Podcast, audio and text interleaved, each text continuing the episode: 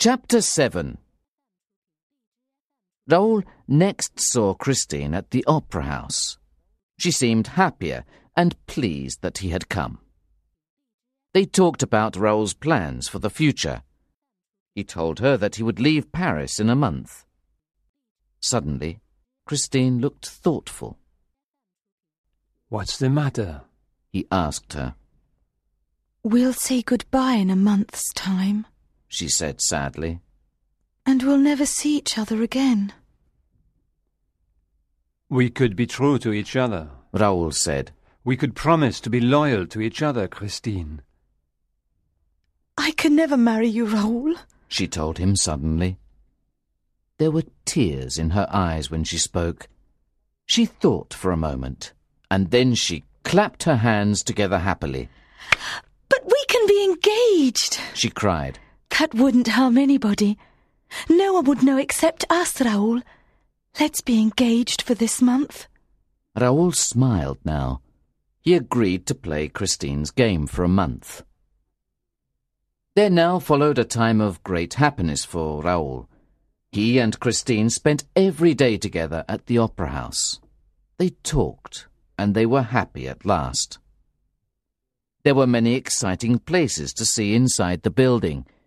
Christine knew all of them. One day, they were walking over the main stage near a trapdoor. Raoul stopped and looked down at the open trapdoor. You've shown me some wonderful places, Raoul told her one day. but we've never explored the underground places. Why don't we go there one day? Christine looked horrified. We can't go down there. She said, Everything down there belongs to him. So, Eric lives down there, does he? Raoul asked her. Don't talk about it. Christine said. Let's enjoy our time together. She led him away from the trapdoor. As they walked away, Raoul heard a noise on the stage. He turned back and saw that the trapdoor was now closed. Do you think that was him? He asked Christine. Christine walked on without answering him. Raoul took hold of Christine. Listen to me. He said quickly. I know you're afraid of him. I can help you if you tell me everything. I can take you away from here, Christine. He'll never find you. Let me help you. Christine looked at Raoul with great hope. Do you think it's really possible? She asked him softly. Then she led him quickly up through the great building to the roof. They were above the whole of Paris, and they could see the whole city below them, We can talk safely here. she said. I'll tell you everything, Raoul. I want you to understand. She paused for a moment, and then she went on, It began with a voice. she told him. You know that I never had a really good voice, Raoul. It was impossible for me to be really successful as a singer. I just didn't have the voice. Then one night, I heard that wonderful voice through the walls. I thought it was the angel of music that my father had told me about. One night, I was listening to the voice, and I asked if he was the angel of music. I am, he told me. We became great friends from then on. He began to teach me singing. He was a wonderful teacher, and my voice became wonderful too. I never saw him. And then, one evening, I was singing on stage, and I saw you in the audience role. I knew immediately that I was in love with you. When I told the voice about you, he was jealous. He said I had to choose between him and you. That's why I pretended not to know you when you came to me the first time. I was frightened of losing the angel of music. Do you understand? Raoul nodded his head. Go on. He encouraged her. Tell me what happened next. Christine looked around quickly. She seemed to be afraid that someone was following them. Then she turned back to Raoul. You remember the terrible night that the chandelier fell onto the audience?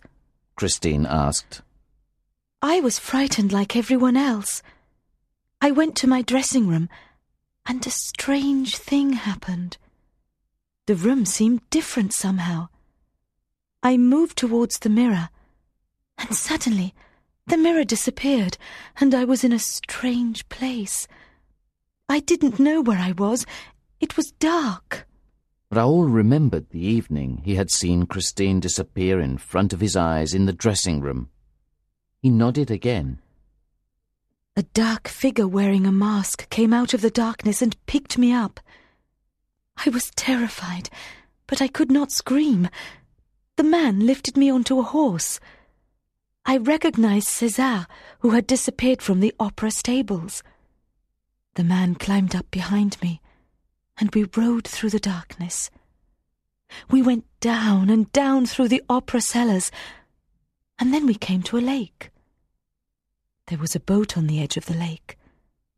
The man put me into the boat. He took the boat into the middle of the lake, where there was a house. Then he picked me up and carried me into the house. I could see him now, but I could not see his face because of his mask. He put me down on a sofa, then he told me not to be afraid. He knelt on the floor in front of me and spoke very quietly. His voice sounded very strange behind the mask.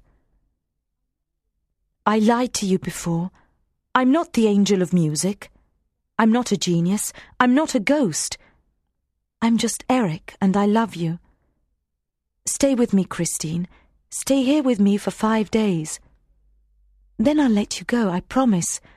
But you must never see my real face. Everything will be all right if you don't see my face. Christine paused in her story. Then I did something stupid, Raoul, she said. I took away his mask. He screamed in anger and tried to turn away from me. But I had seen his face. It was terrible. It's not a human face at all. It's a skull with terrible burning eyes. He screamed and then he shouted at me. Look at me, Christine. I'm ugly, ugly, and you wanted to see me. Now I'll never let you leave this house. I know you'll never come back because you've seen my face now. No one can bear to look at me. I know that. What happened then? Raoul asked. I was terrified of him, Christine said. But at the same time, I was sorry for him. He loves me so much, you see, and he's so sad. I decided to show him that I wasn't afraid of his face. I wanted my freedom. It was difficult, Raoul, but I succeeded. At last he trusted me. He let me go. But you still went back to him again, Raoul said. Why did you go back? I feel sorry for him, the girl said simply. Suddenly, Raoul and Christine heard a noise on the roof. It was dark now, and they looked up to see a hideous shape coming towards them. They ran in terror.